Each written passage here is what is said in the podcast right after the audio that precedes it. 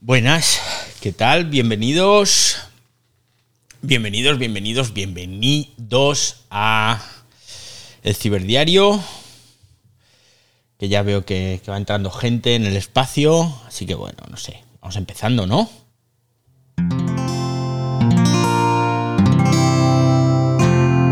Wanda, la red de podcast independientes en español.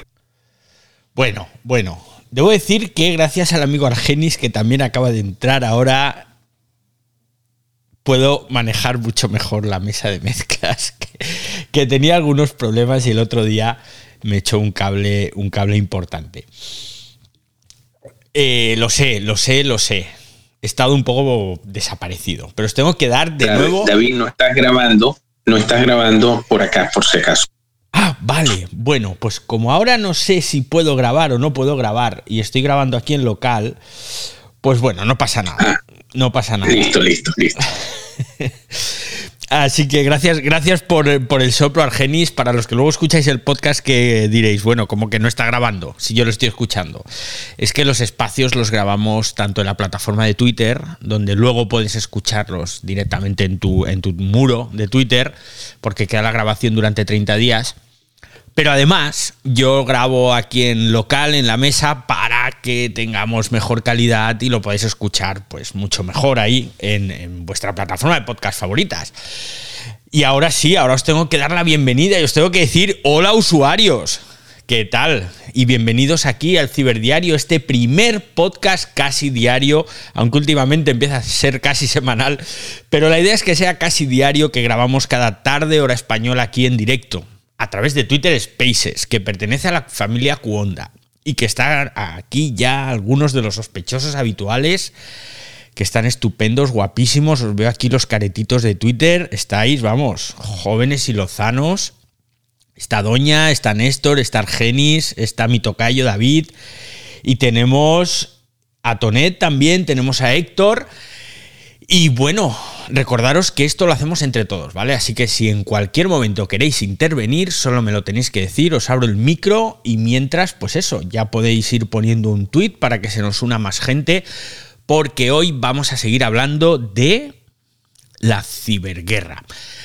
Ah, por cierto, hablando de la ciberguerra, hablando de la ciberguerra, escuchad el episodio anterior. Escuchad el episodio anterior porque... Mmm, nos puso sobre la pista de lo que estaba pasando, de lo que había pasado y de lo que iba a pasar y que efectivamente se está cumpliendo.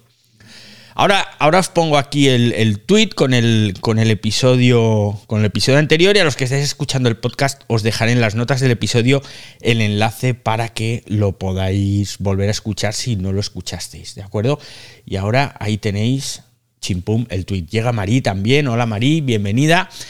Y, sí, os decía que ando un poco desaparecido últimamente. Eh, ya sabéis eso de que la vida te da limones, eh, pero no siempre puedes hacer limonada, ¿no? Hay veces que te tienes que comer los limones, poner cara de asco, intentar que todo acabe bien y tirar para adelante. Así que por eso, que no os habéis enterado de nada, pero bueno, por eso he estado unos días missing. Pero no hemos venido a hablar hoy de mi libro, hemos venido a hablar de la ciberguerra. Hoy es viernes 18 de marzo de 2022 y se han cumplido tres semanas desde la infame invasión de Ucrania por parte de Rusia. Coincidiendo con aquel hecho, pues ya os he dicho que hicimos un ciberdiario muy chulo, además en el que batimos récords en directo porque se sumaron más de 200 personas, lo cual es bastante. Tener más de 200 personas en un espacio cuando no eres un mega influencer de estos que arrastran millones. Y más teniendo en cuenta que Twitter es complicado de, de unir a la gente. Y gustó, gustó mucho, tuvo muchas descargas también el podcast y os dije que iba a intentar hablar sobre todo lo que estaba pasando en la vertiente tecnológica de la guerra, porque están pasando muchas cosas. Y están pasando tantas cosas que realmente cada día podríamos hablar de todo lo que, lo que está ocurriendo. Y antes de entrar en materia, os debo decir que precisamente uno de los elementos digitales y tecnológicos que más me están sorprendiendo se llama Oryx, que es un medio de comunicación turco, me parece que es turco, y que está haciendo un recuento de todos los vehículos que los rusos están perdiendo en Ucrania. Y además es un recuento real, porque lo están haciendo en base a todas las imágenes que están circulando en las redes sociales. Esto es un trabajo de datos, de seguimiento en redes, un trabajo periodístico también bestial, un trabajo de documentación brutal. Os voy a dejar aquí, pinchado ahora, permitidme que vaya a los elementos guardados de Twitter y os voy a pinchar aquí, si lo encuentro, par 10, que no lo encuentro. Eh, eh, eh, pues no, no lo encuentro. Bueno, a ver. Os voy a pinchar el enlace a esta plataforma, a este, aquí está. Aquí tenéis pinchado el enlace a Onyx, que es donde están recopilando todos esos datos. De momento, lo que sabemos seguro es que Rusia ha perdido como mínimo 233 tanques, 474 vehículos blindados, 52 vehículos de ingeniería y comunicaciones, podríamos decir, 69 sistemas de defensa aérea, bueno, y así vamos hablando, 13 aviones de combate, 32 helicópteros, bla, bla, bla, bla, bla, bla. La realidad es que han perdido mucho más, porque esto es lo que hay documentado y verificado mediante imágenes que se han encontrado en las redes sociales. Os pondré en las notas del episodio también el enlace a este recuento, porque es alucinante meterse en ese artículo, ver toda la enumeración de todos esos vehículos uno por uno, poder hacer clic en cada uno de esos vehículos y ver las fotos o los vídeos que documentan que se ha perdido realmente ese vehículo. Es un trabajo bestial. Y me alucina que haya gente que esté currando de esta forma. Me alucina porque por primera vez en la historia, si recordamos, los que tenemos ya una edad, la primera guerra del Golfo, se decía que fue la primera guerra retransmitida en directo por la televisión. Y era porque la CNN había hecho un despliegue bestial allí en, Irak y podíamos ver imágenes que, que nunca se habían visto hasta ese momento. En esta guerra de Ucrania, no voy a decir que se está retransmitiendo en directo, pero casi. Y está siendo a través de las redes sociales. Y sobre todo a través de TikTok y a través de Twitter. Twitter está demostrando en esta guerra de Irak, ay, perdón, en esta guerra de Ucrania, lo que realmente es Twitter, que es un medio de comunicación masiva, instantánea y desde el mismo lugar donde se están produciendo las noticias. Es alucinante la cantidad de fotos, de vídeos, de testimonios que estamos viendo en Twitter y yo creo que después de esto, Twitter tiene que aprovechar la situación y sacar un poco de pecho y demostrar para lo que sirve. Sobre todo porque no estamos encontrando desinformación. Hay algo, hay algo, ojo, nadie está libre de pecado, pero estamos encontrando muy poca desinformación porque han sido muy listos y enseguida que vieron venir han procurado cerrar el grifo de la desinformación. Todos los que estáis aquí, que veo que vamos aumentando, cada vez vamos siendo más, sabéis que Rusia Today, el canal de televisión, medio de comunicación, radio, prensa, etcétera, fue bloqueado al poco de empezar todo este sarao. Y entonces esto lo que permitió, lo que provocó, fue que gran parte de esa desinformación no empezara a circular, al menos a nivel global porque esa desinformación está circulando y de qué forma en Rusia. Pero por lo menos aquí no nos están haciendo tragar carros y carretas con las mentiras que se suelen decir en ciertos regímenes. Ojo, no son los únicos. ¿eh? En una guerra, la información y la desinformación son parte fundamental y, una, y estratégica de cualquier guerra. Y esto no es desde ahora, ni es desde la Segunda Guerra Mundial con Goebbels, esto es desde la época en las que los griegos y los troyanos estaban allí a espadazos. ¿eh? Ya había desinformación hace dos y tres mil años. O sea que no nos pensemos que esto es ahora, que esto es de mucho antes. Lo que pasa es que con los grandes medios, sobre todo con las redes sociales, esto se ha desmadrado. Afortunadamente, esos canales que podrían ser de desinformación están sirviendo para atraernos la información. Como os digo, Orix, este portal, en este artículo que os he colgado y que están actualizando diariamente, es un ejemplo clarísimo de lo que en este caso un medio digital puede hacer por informarnos de forma veraz. Yo lo estoy mirando todos los días, este, este artículo de Orix, y es cierto que cada día lo están actualizando, ¿eh? Y te añaden pues dos tanques más, o, o tres, o un avión, o un helicóptero. Y es alucinante, porque es que encima te pones a mirar las firmas, y es que son cuatro. Déjame que lo vea. Pero esta cantidad ingente de trabajo la están haciendo entre uno, dos, tres, cuatro, cinco, seis personas. Seis personas están llevando el recuento de todos los vehículos dañados, destruidos allí en Ucrania, por parte de los rusos, ¿eh? los vehículos rusos. Entonces me parece alucinante que esta gente esté haciendo este trabajo. Lógicamente deben de llevar detrás todo un proceso de automatización que les va avisando, ¿no? Pero me encantaría poder hablar con alguno de ellos para ver cómo lo están haciendo. Se ha hablado de vehículos, pero es que algo parecido se está haciendo con las víctimas civiles, que es posiblemente la cara más cruenta, la más desagradable y la más terrible de, de las guerras y en esta especialmente. Hay una plataforma que se llama Bellingcat, me vais a dejar que os la cuelgue aquí también en el espacio, porque Bellingcat es, podríamos decir, una plataforma como sin ánimo de lucro, de ningún tipo.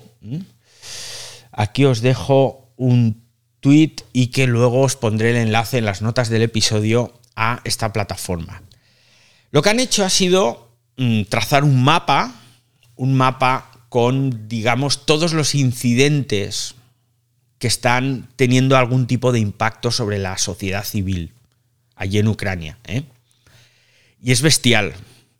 Es bestial porque en ese mapa te aparecen pues una serie de puntos azules con un número. Cuando haces clic en esos grandes puntos azules, el mapa se te amplía automáticamente y te distribuye ese número de puntos en puntos más pequeños. Y cada vez que tú haces clic en uno de esos puntos, te está mostrando todas las publicaciones en las redes sociales en las que se documenta ese ataque contra civiles. Ya os tengo que avisar que esto no es contenido para mentes sensibles o para almas sensibles, porque es muy jodidamente difícil de ver es muy duro. Y habrá mucha gente que estará en contra. Pero tengo que deciros que esa es la realidad que tenemos que ver. Porque eso es lo que está pasando. Y nadie nos obliga a verlo. Pero es importante que haya un testimonio gráfico o videográfico de lo que allí en Ucrania está pasando. Bellingcat está monitorizando todas las redes sociales y está recopilando todas esas imágenes, todas esas publicaciones, todos esos tweets, todas esas publicaciones en TikTok, en Facebook, en Instagram. Y entonces lo que hace es verificar la localización de esas imágenes mediante lo que se puede ver y entonces lo van publicando en este mapa. Esto lo empezaron a hacer en el día 24 de febrero. Y puedes explorar todos esos esas incidencias. Ellos hablan de incidencias, pero yo quiero llamarlo crímenes. Puedes explorar todos esos crímenes por la ubicación, pero también por fechas. Es un trabajo bestial. Además, te quedas muy alucinado porque es un trabajo que podrías decir, bueno, esto es una base de datos que puede tener a lo mejor, se pueden colar ahí fotos que todos hemos visto ya, imágenes, vídeos, fotografías que no pertenecían a esta guerra y que están circulando y dices, bueno, vamos a ver. Pero es que claro, ellos están utilizando una metodología forense, de arquitectura forense de datos, que se ha personalizado para este proyecto y que lo que está haciendo es verificar todas esas imágenes, que todos esos daños son reales. Y, bueno, y lo cubren todo. Es que, es que cada cohete que impacta, cada misil contra zonas civiles, cada ataque contra las infraestructuras, heridas, imágenes que hemos visto de civiles heridos, que no sabes muy bien dónde estaban, está todo ahí documentado. Esto va a ser, yo creo que, la gran base de datos del horror de esta guerra, que se está alargando mucho. Pero es muy importante que históricamente, que periodísticamente tengamos todo, todo el acceso a estas imágenes. Que encima, que encima, por cierto, que no os lo he dicho, todo es código abierto. Todas las fotografías, todos los enlaces es código abierto. Esto significa que cualquiera puede acceder a esos enlaces, a esas imágenes y que se pueden utilizar. Se pueden utilizar libremente. Es realmente un trabajo extraordinario el que se está haciendo y que yo creo que nos va a ayudar mucho a tener una visión más real de lo que allí está pasando. Tengo aquí a Doti, STF, Doti, ¿qué tal? ¿Cómo estás, Doti? Bienvenida al Ciberdiario. Hola, David. Hola, David y a todos. Muchísimo gusto contigo. Estoy aprendiendo bastante. Eh, sobre todo porque desde Latinoamérica tenemos información que ya llega pues absolutamente curada eh, con objetivos que, que ya has mencionado. No vale, no vale entrar en el asunto. Lo que sí, lo que sí es algo que nadie está hablando y es algo que ya lo anunciaron en el año 2016 periodistas que han estado eh, haciendo el perfil de Putin y de, eh, de sus objetivos guerra y militares que ya no son sorpresa, los anunció antes del 2016, los anunció en el 2014. Y es que él utiliza a un país específico para la cyberguerra, el cyber war del que todo el mundo está hablando, ¿verdad? Y esto es Estonia.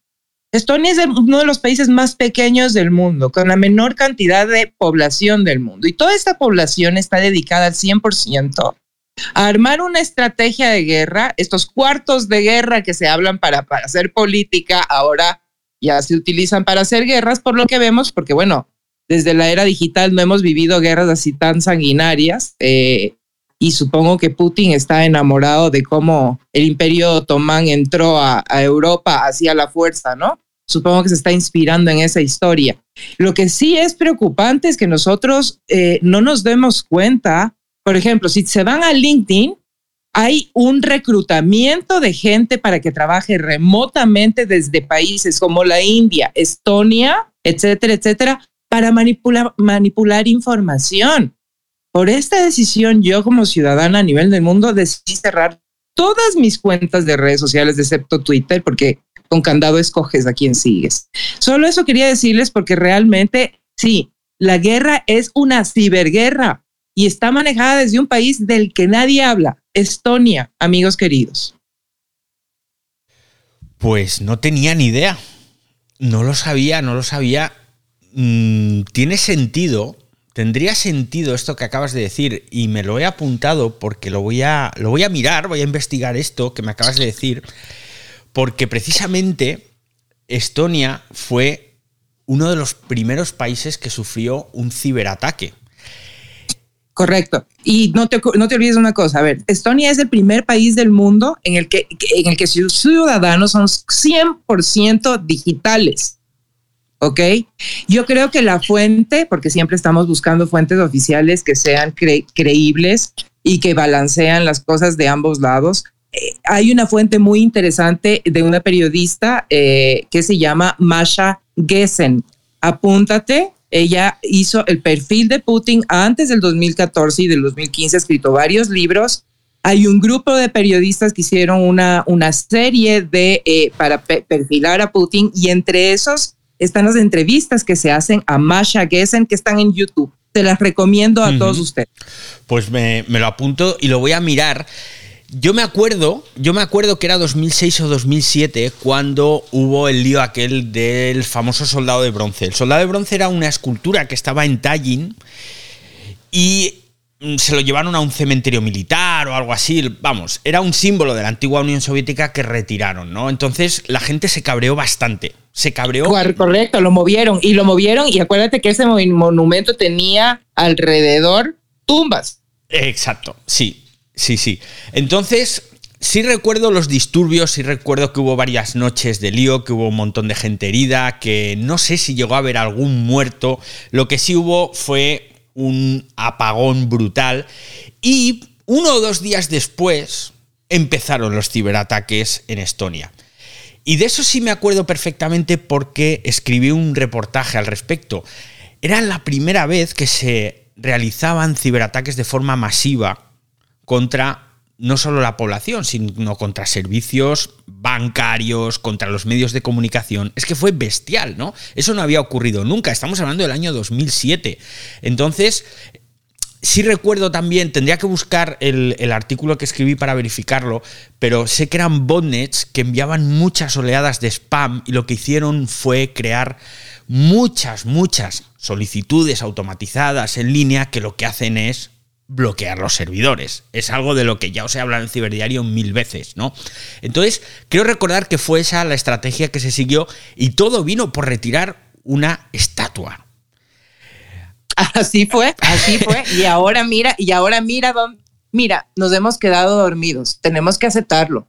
Porque en las entrevistas, Putin lo anunció, lo ha venido avisando, que nosotros como como, como occidentales nos hayamos burlado de él montándose en caballos, en escudo, etcétera, etcétera, durante todos estos años, le dio a él el tiempo suficiente para que, por ejemplo, si se le quita el código SWIFT, él tenga un código nuevo creado desde el año 2017 donde no necesita hacer transacciones por medio del código SWIFT de ninguna manera. Igual todo eso se maneja también desde Estonia. Así que sí te recomiendo que, que por favor hagas la investigación profunda sobre lo que pasa en Estonia, porque ese es un punto clave en la ciberguerra.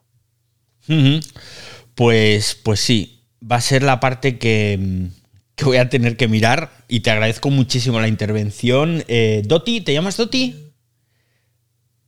Me llamo Estefanía, ah, lamentablemente. Ah, sí, me llamo Estefanía. Vale, ahora entiendo tus siglas.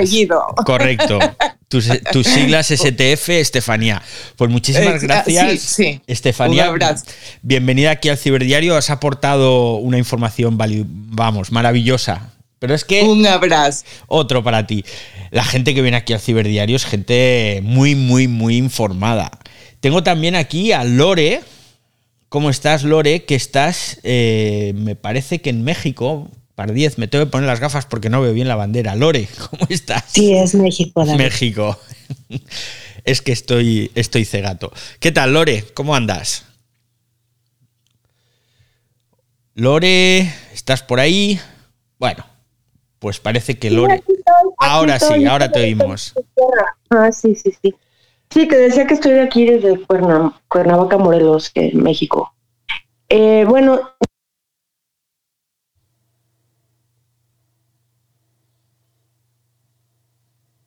¿Hemos perdido a Lore? Sí, la dejamos de escuchar. No, se me cierra el micro, no sé por qué, se me cierra. Empieza de nuevo, Lore, que te hemos perdido. bueno, yo soy de Cuernavaca, Morelos, México. Ajá. Saludos a todos. Este, pues son dos cuestionamientos, ¿no? O sea, uno es, eh, pues sí, obviamente, eh, yo no me quiero meter a esa página donde ya con las imágenes que vemos creo que es suficiente. Pero, aquí el tema es que primero dijo Putin que no se iba a meter con civiles, ¿sí? Entonces yo no sé si eso fue una información no, fide, no digna, no fidedigna, o fue una fake news, ¿sí? Porque al final de cuentas sí se está metiendo con civiles, o sea, más o menos ya hay 200 y tantos niños muertos, o sea, tampoco son cifras oficiales, pero sí he visto las imágenes de edificios de departamentos donde se ve que viven, viven civiles, o sea, tirar tres aeropuertos, o sea, todo lo que ha hecho está fatal. Esa es una. Otra. Eh, ayer alguien, alguien de, aquí de Twitter me dijo que que ya, que ya, que ya, que ya hay tropas de, de Estados Unidos en la frontera con Ucrania. ¿Sí? Entonces, no sé qué tan cierto sea esto, pero si, si ya Estados Unidos se está metiendo en este asunto, esto se va a poner bien caliente. Entonces, esa sería mi aportación. Muchas gracias. Y bueno, si tú tienes información de eso, ojalá nos las compartas. Buen día, amigos. Buenos días, buenos días ahí, Lore. Gracias por, por intervenir. Mm, Putin dijo que no iban a atacar a, porque no eran sus enemigos, sino que lo que querían era derrocar al gobierno que quería destruir a la madre Rusia y tal, pero también dijo que no iban a invadir Ucrania. Entonces, y lo siguen diciendo. Ojo, el otro día el ministro de. Un ministro ruso, no recuerdo de qué ramo, dijo que no, que ellos no habían invadido Rusia. Digo, perdón, Ucrania. No, no, nosotros no hemos invadido Ucrania. No. Entonces, pues eso, que siguen diciendo que no han invadido Ucrania, con lo cual, bueno, pues para creerte cualquier cosa. Lo de los norteamericanos, a ver, Polonia, Hungría, eh, Eslovaquia están en la República con la ay, perdón, están en la frontera con Ucrania. Eslovaquia es un país de la OTAN. Polonia también. Eh, bueno, yo creo que si no están ahí los americanos, mm, no tengo confirmación, pero si no están, poco les queda, poco les queda. Lo cierto, lo cierto que estábamos hablando de este proyecto de este proyecto de código abierto que os he dicho que se llama Bellingcat, es que están haciendo una verificación brutal para que no se les escape nada y sobre todo para que no se cuelen fotos falsas. Lo que están haciendo es un sistema, un proceso de autenticación mediante geolocalización y entonces se acercan hasta los 150 metros del lugar en el que ha ocurrido el incidente contra esos civiles. Se podrían acercar mucho más, pero claro, aquí ocurre una cosa, y es que estos son coordenadas públicas, que son visibles en un mapa. Y siguiendo esa pista, si fueran demasiado precisas esas coordenadas, se podría saber el autor de esas imágenes. Y para evitar represalias lo que han hecho ha sido oscurecer ligeramente algunas zonas del mapa y de esta forma lo que están haciendo es proteger la identidad de los creadores. Es una pasada lo mucho que han hilado fino, que es algo que se dice mucho aquí en, mi tierra, lo de hilar fino, cuando vas a cada detalle para que todo sea perfecto. Entonces en Bellingcat están haciendo un seguimiento de todos esos crímenes del ejército ruso contra civiles inocentes, contra civiles no solo los que estaban en el teatro, los que estaban en el hospital, que salen todos los medios, sino contra muchos otros sitios que os recomiendo que entréis en el mapa, que os dejaré el enlace, os lo digo, os lo repito de nuevo, y veáis la cantidad de puntos que hay. Y es una pasada lo que está ocurriendo allí, no salen los grandes medios y no nos enteramos si no es por plataformas tecnológicas como esta. Con imágenes que están verificadas, que están geolocalizadas, o sea, que tienen una doble verificación, por autor y por geolocalización. Que se verifica la originalidad, que se verifica que no están manipuladas, que los metadatos de esas imágenes también son reales y no han sido manipulados. Entonces, esta yo creo que va a ser y me repito de nuevo, porque para mí es importante, la gran enciclopedia de esta guerra, en imágenes. Porque además es que a cada imagen le meten los enlaces de origen, es decir, de dónde han sacado inicialmente esa imagen. Ponen información, ponen descripciones, pero descripciones claras, sin ningún tipo de valoración no entramos a valorar, entramos a describir. de forma aséptica y totalmente periodística, esto es lo que hay en esta imagen, esto está en este sitio y ya está.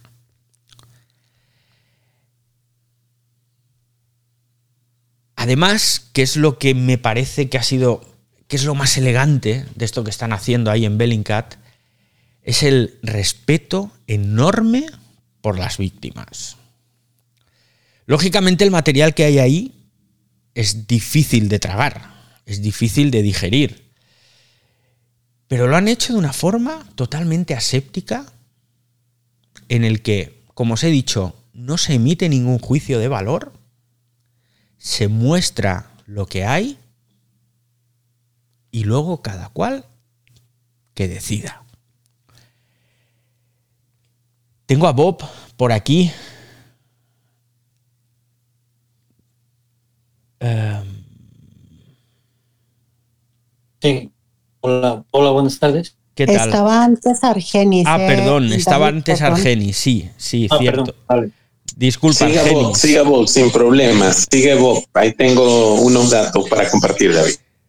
Bueno, venga, ¿qué, qué tal, Bob? Bienvenido. Hola, bu- buenas tardes. Mira, yo quería contar, eh, buenas tardes a todos. Yo quería contar una, una experiencia mía personal, porque yo hace años eh, tenía unas amigas que vivían en, bueno, ucranianas.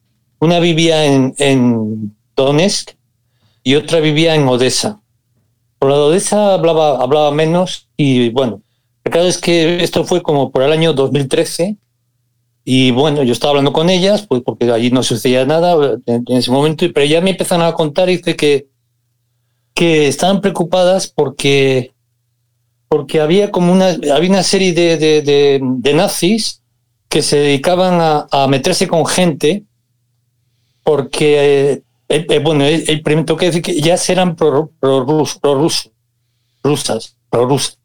Y eh, claro, ellas hablaban ruso, comían comida rusa, del bors ruso, eh, tenían tradiciones rusas, y entonces me, me contaban que eso, que, que estaba muy mal visto entre, entre ese tipo de gente, ¿no? Que eran. Y, poco, poco tiempo después, yo con la de, con la de Odessa hablaba po- poco, pero con la de Donetsk hablaba muchísimo, prácticamente todos los días, ¿no? Y hablábamos por, o por Messenger, por, por un mensaje, con, con audio, vídeo, todo, ¿no? Y me contaba eso, ¿no? Que, que, que, todo esto lo, esta- lo, estaban, lo estaban creando una serie de milicias nazis, que eran una minoría, pero que estaban haciendo que eran muy, muy, muy peligrosos, ¿sabes? Pues no lo sé. eh, Claro, claro. No, no tengo esa información, no, no te puedo decir ni que sí ni que no. Eh, desde luego, Sí, si sí, te lo decían, ella- ellas, ellas lo sabrían mejor, que vivían allí. En, los, Seguro. en las últimas décadas, los movimientos de extrema derecha, de extrema izquierda, pues están surgiendo y están polarizando sociedades, están surgiendo en todos los países. Bueno, no, voy, sí, sí. no voy a decir en todos, pero sí en muchos países del mundo, en Estados Unidos, en España. En, Claro. Entonces, pues mm, está pasando en México, está pasando en Italia, está pasando en Francia, está pasando en Gran Bretaña. En España. en España. En España. me imagino que en Ucrania estará pasando también. Pero ya te digo que tampoco, tampoco tengo el dato.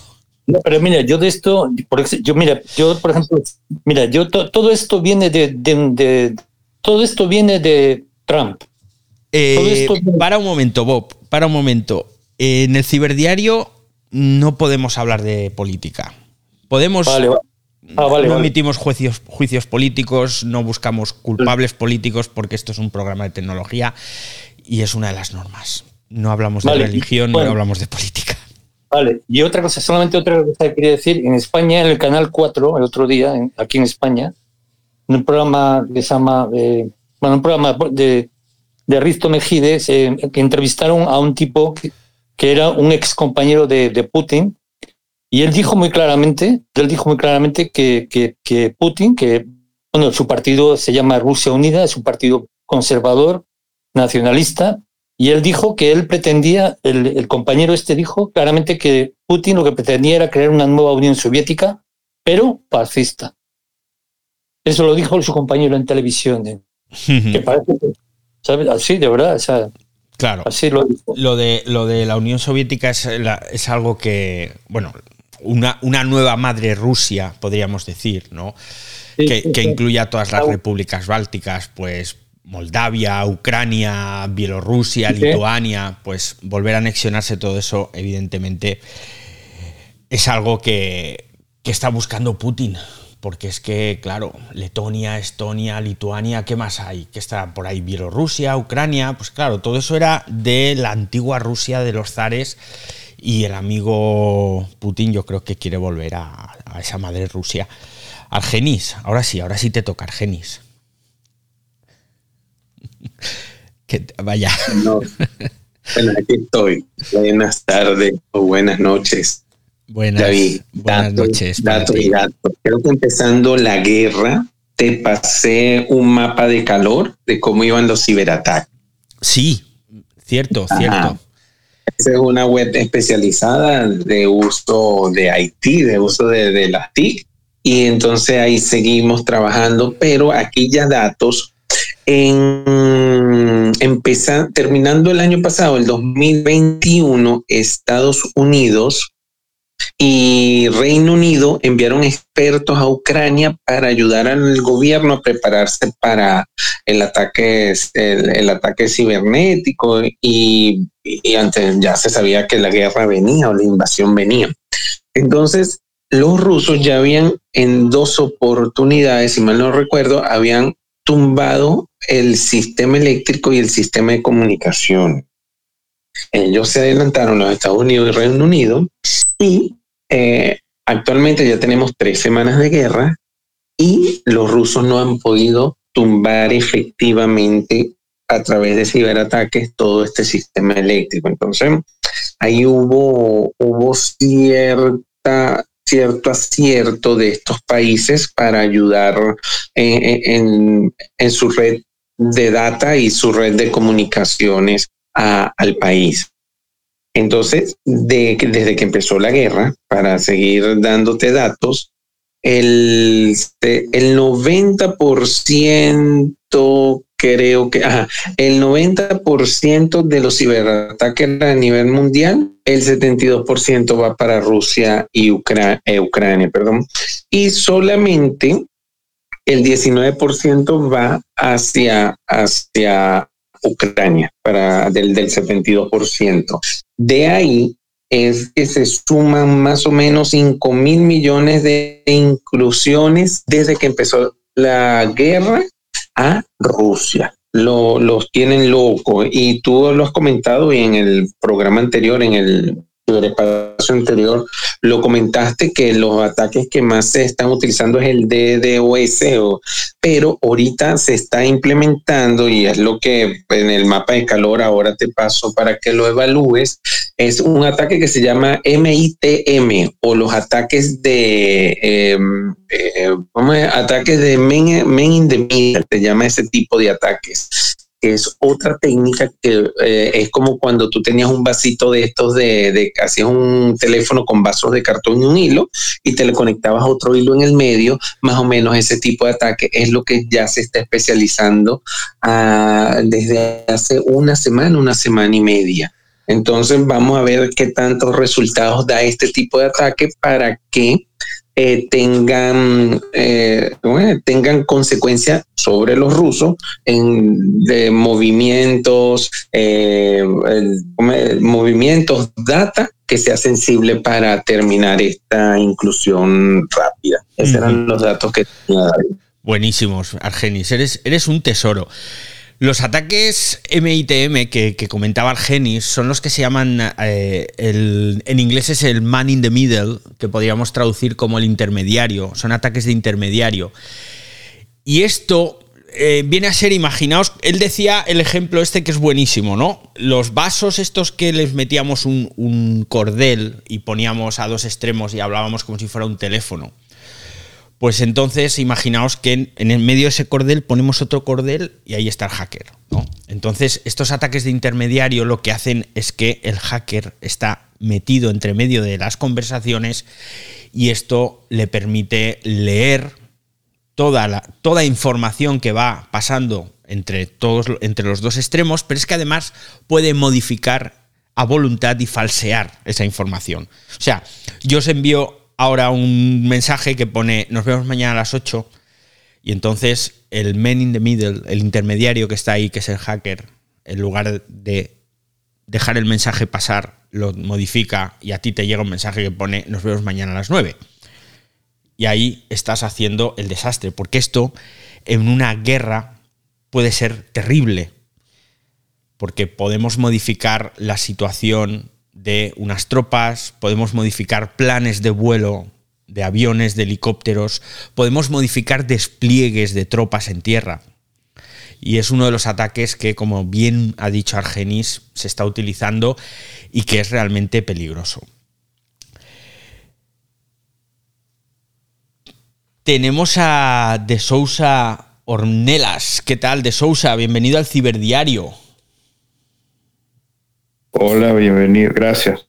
Sí, quería preguntarle eh, cómo, cómo funciona, es que llegué tarde y no sé, es una aplicación, em, o sea, por lo que entendí, puede verse fotos localizadas de, víctimas civiles, pero no sé si eso incluye em, también la utilización de, de, hospitales y escuelas por parte del ejército ucraniano para, para en protegerse. No sé si esa información está incluida ahí. Gracias. Eh, no te he entendido bien, perdona. Me has dicho las, las víctimas. ¿Puedes repetir la pregunta? Que no te entendí.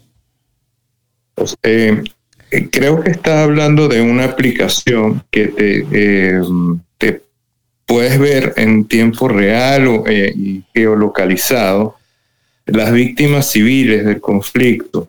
Eso fue lo que entendí. Pero es, o sea, también creo que es importante saber si en esos puntos donde ha habido bajas civiles, que es algo totalmente repudiable y lamentable, si, eh, si no hay eh, fuerzas militares ucranianas eh, utilizando a la población civil de escudo humano, que es algo que también es interesante conocer pero tú tienes confirmación de que las tropas ucranianas estén usando a su propia población de escudos humanos o es porque te lo ha dicho algún amigo ruso? No, no, yo no tengo amigos rusos, pero es algo típico en las guerras convencionales de mm, nuestro tiempo. No, puedes ver de típico nada. De típico nada. Lo puedes ver en, O sea, si tú eres militar, ¿no? eres un militar. No, no soy militar, no soy militar. Supongamos, es un caso hipotético. Tú, tú eres un militar ucraniano, tu, tu primer instinto es la supervivencia. Si tú encuentras un lugar seguro o que si es atacado va a causar un efecto propagandístico terrible para las tropas perdona, rusas, no, perdona, no, nunca os interrumpo, pero no. O sea, vamos a ver. ¿En qué cabeza enfermiza? O sea, ¿qué soldado enfermizo va a poner a un niño o a una mujer delante para protegerse? O sea, ¿tú realmente te crees que un soldado profesional que está para defender a su país y a su gente va, a poner a mujeres delante para protegerse?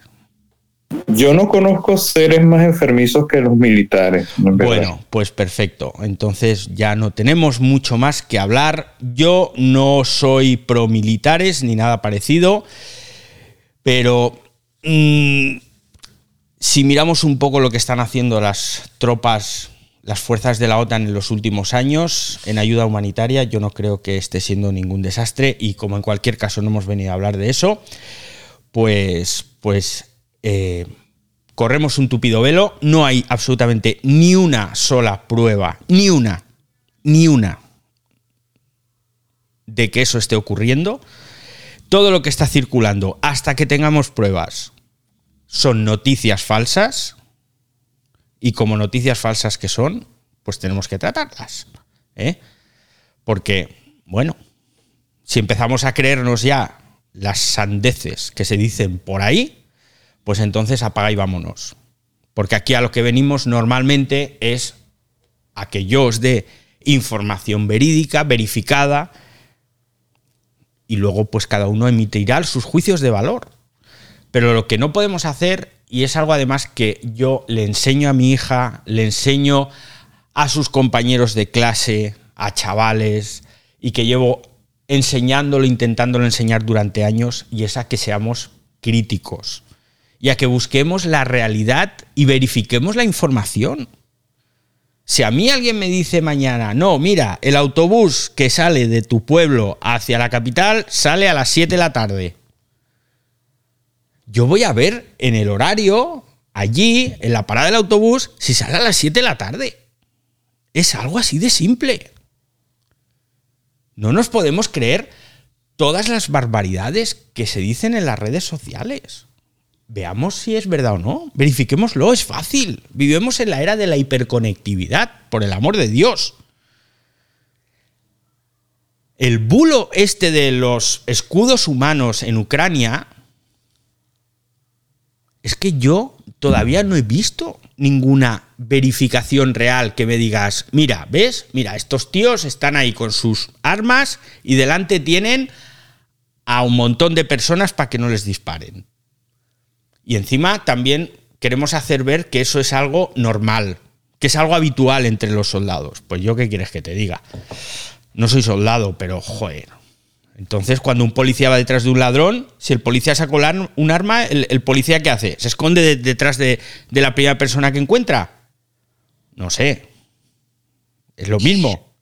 Ahora, David, una pregunta, tratando de comprender un poco. Estefi, Estefi, un momento. Tenía la mano levantada Mario primero. Mil disculpas, adelante. Mario, ¿qué tal? Hola, David, ¿qué tal? Hola, Mari, ¿qué tal? Gracias por la palabra.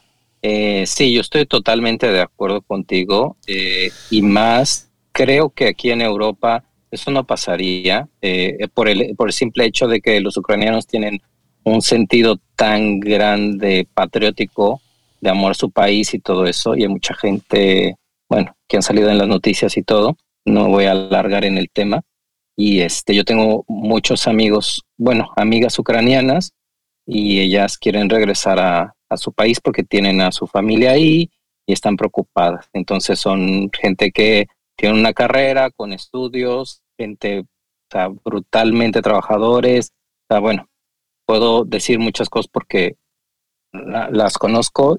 Una de ellas trabaja en tecnología y poco a poco se ha hecho. Este, estudiaba arte y se ha cambiado a, se ha, eh, se ha cambiado a la tecnología. Entonces, eso por una parte, ¿no? Y bueno, eso en Europa, porque bueno, yo vivo aquí en España, ya desde hace casi 20 años, cinco en Italia y los restantes aquí en España.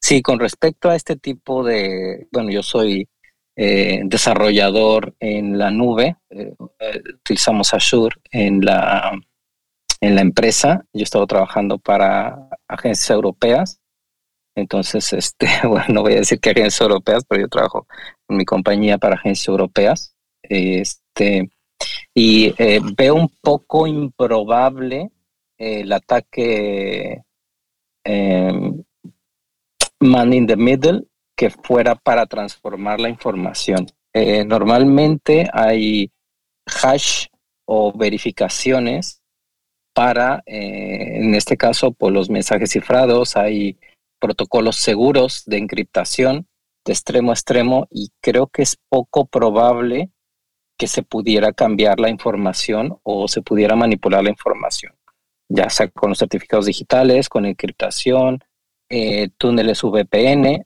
eh, podría ser un indicador de que a lo mejor quieren hacer eh, un ataque en el sentido de desviar la atención, pero quizá ahora mismo lo más importante sería este, extraer datos, ¿no? Extraer datos para saber, o sea, directamente, a lo mejor de bases de datos o de centros de datos, y extraer toda la información. Anonymous, la verdad que no se ha pronunciado al respecto. Estoy un poco ahí, no sé si les está haciendo demasiado complicado extraer información, pero este, yo espero que lo hagan. No sé, yo ahora no he recibido notificaciones ni nada, más o menos estoy al pendiente de lo que van haciendo, pero sí sería bueno y sí ayudaría muchísimo a pues a Europa o a Estados Unidos o en este caso a la OTAN para saber cómo se puede ayudar a, Ucrania en este tema de la ciberguerra para evitar eh, malas informaciones o que las fuerzas, en este caso ucranianas, puedan saber en dónde se van a realizar los ataques, porque recordemos que el espacio aéreo está totalmente abierto y Ucrania pues ahí tiene un agujero tremendo de seguridad, tanto con misiles como con aviones o bombarderos casas. Entonces, este, bueno, esa es mi aportación y muchísimas gracias por la palabra. Gracias, David. Gracias. Muchas gracias, Mario. Muchísimas gracias. Nos has aportado una información técnica. Yo, bueno, pensaba que sí, que se podía modificar el mensaje cuando, cuando se produce un ataque men in the middle, pero no soy un experto, ¿eh? No soy informático, no soy desarrollador, soy periodista. Entonces, ahí me tengo que fiar de los que sí sabéis. Y bueno, creo que no me dejo a nadie, creo que no me, dejan, no me dejo nada. Hoy os he hablado de esas dos plataformas de verificación de datos que están haciendo un recuento, un seguimiento. Argenis, Argenis, perdona, que tenías la mano levantada y te iba a dejar ahí colgado. No, decir algo rapidito. Uno de los grandes ganadores con esta guerra ha sido la Dark Web. Eso te lo dejo para la tercera entrega y ahí lo hablamos, ¿ya? no me metas en líos, amigo Argenis. sí, es cierto. Yo creo que no va a ser la tercera, va a ser la cuarta.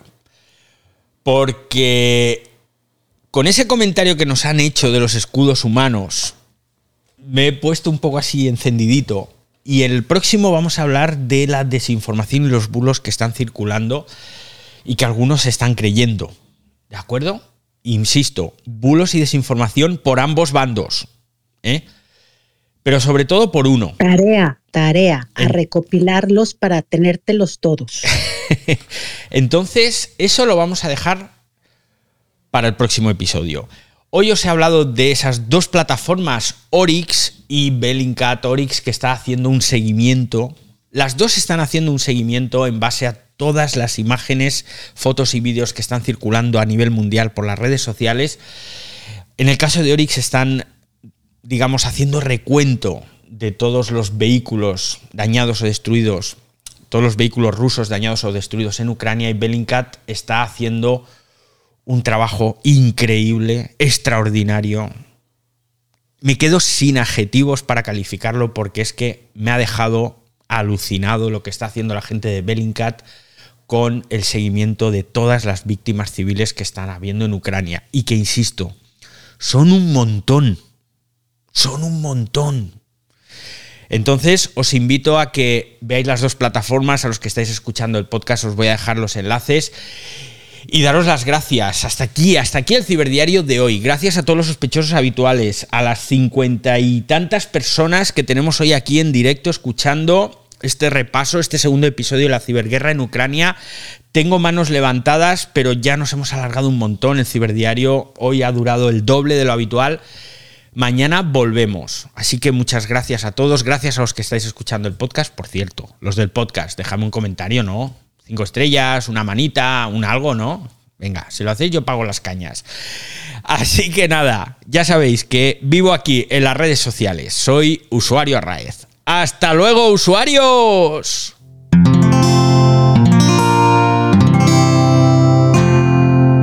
Puedes escuchar más capítulos de este podcast y de todos los que pertenecen a la comunidad Cuonda en cuonda.com.